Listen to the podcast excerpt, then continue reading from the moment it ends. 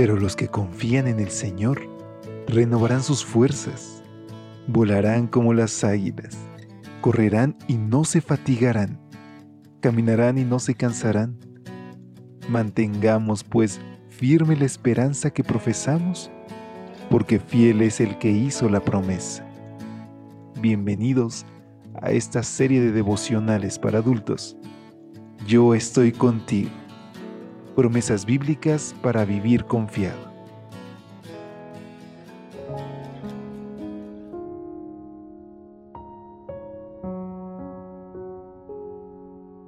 Hola, ¿qué tal? Muy buen día, qué gusto saludarte.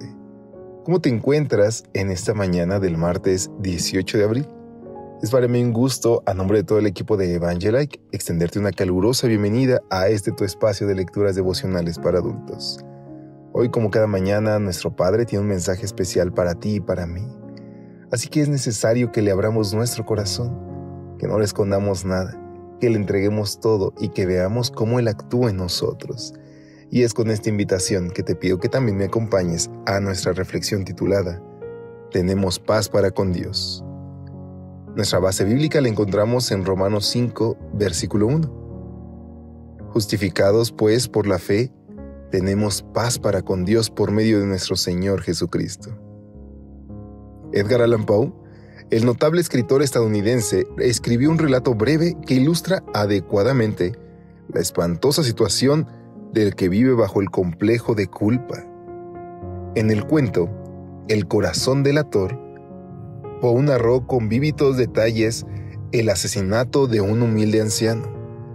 El asesino, que se consideraba a sí mismo como horrorosamente nervioso, admitió que no tenía motivos para matar al anciano, pero una noche no aguantó la tentación y le arrancó atrozmente la vida.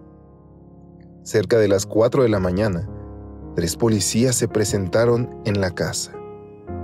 El asesino atendió cortésmente a los agentes, les aseguró que todo estaba bien y les pidió que entraran y revisaran cada rincón de la vivienda.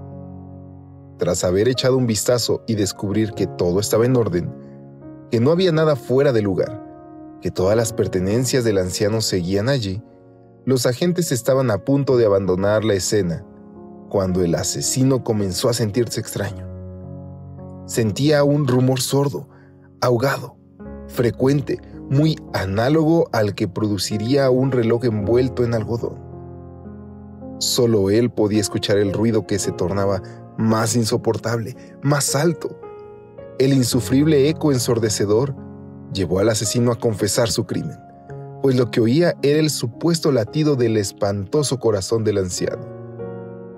Pero no, no fue el corazón del anciano lo que delató al asesino, fue la negrura de su propia alma, la sensación de suciedad interna, el agobiante sonido que surge en el interior del que ha hecho lo malo y que lo lleva a una demoníaca intranquilidad.